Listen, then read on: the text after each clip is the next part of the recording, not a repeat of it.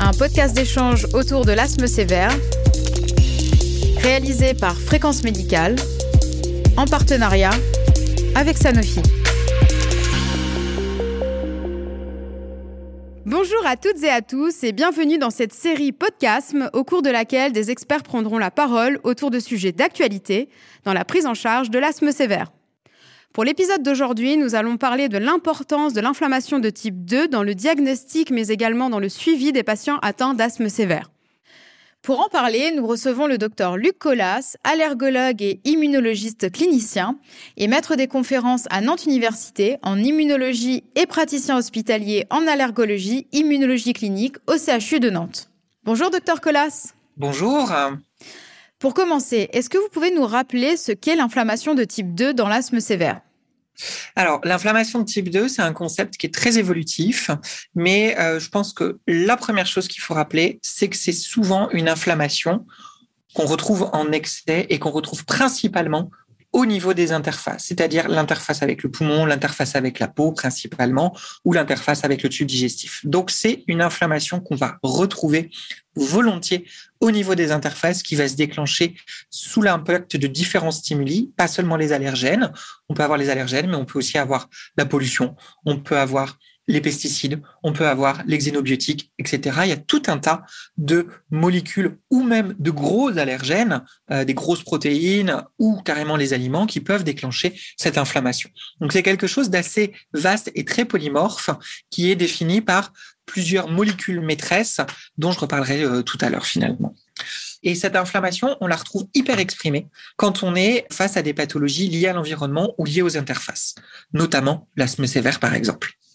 Et quel est le rôle des interleukines, notamment de l'IL4, l'IL5 et l'IL13 alors c'est intéressant, voilà, ça fait ça fait écho en fait finalement à ce que à ce que je disais à ces molécules maîtresses. L'inflammation de type 2, elle est caractérisée par plusieurs choses. Elle est caractérisée par l'IL4 et l'IL13 qui sont des des cytokines, donc c'est des molécules de communication du système immunitaire qui elles sont hyper exprimées et qui vont engendrer tout un tas de, de conséquences. La conséquence première, c'est que ça va créer une mémoire au niveau des cellules, les lymphocytes T. Et la deuxième chose, c'est que ça va aussi créer une mémoire au niveau d'autres cellules lymphocytaires, les lymphocytes B, qui vont se mettre à sécréter des IgE qui vont être spécifiques de ce qui a déclenché finalement l'inflammation, qui vont soit devenir pathologiques, soit dans un cas mineur aider à résoudre cette inflammation. Et l'autre chose aussi, c'est qu'on a l'IL5 qui, elle, va plutôt être maîtresse dans attirer des éosinophiles, ces cellules qui peuvent être toxiques et qu'on retrouve aux interfaces, notamment dans l'inflammation de type 2. Et enfin, il y a d'autres choses aussi qui sont sécrétées un tout petit peu plus haut, qui sont sécrétées par l'épithélium en fait. Cet aspect, l'épithélium fait partie du système immunitaire et va sécréter des cytokines comme l'IL33, la TSLP ou l'IL25, qui elles aussi vont totalement armées pour sécréter ces cytokines dont on vient de parler. Donc il y a une espèce de cascade dans l'inflammation de type 2 qui part de l'épithélium et ensuite qui est amplifiée par le système immunitaire.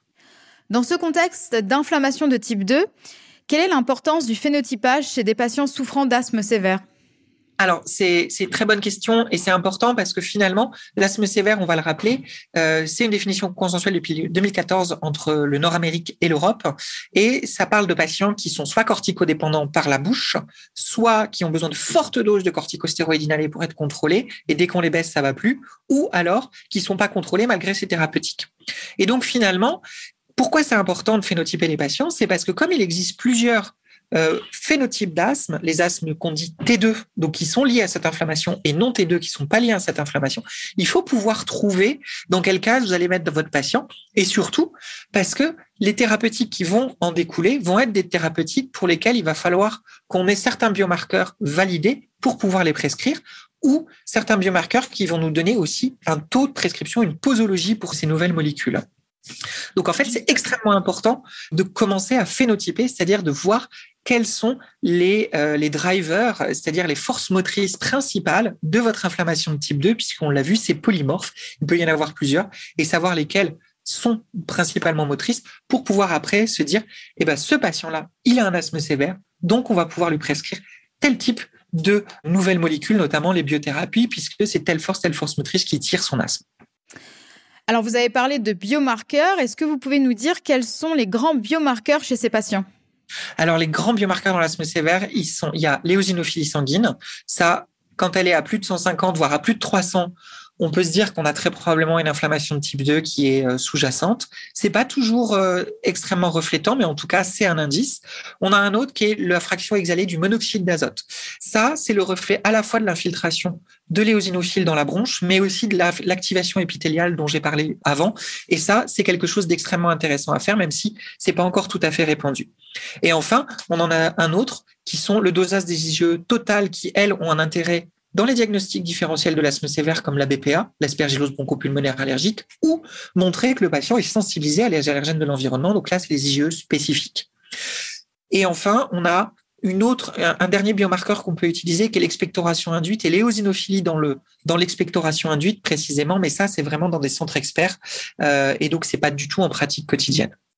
Je le rappelle juste, l'asthme sévère c'est quand même la forme rare d'une maladie fréquente qu'il faut absolument dépister, d'où cet intérêt. C'est sur ce message important que nous terminons notre podcast. Merci Dr Colas pour votre participation.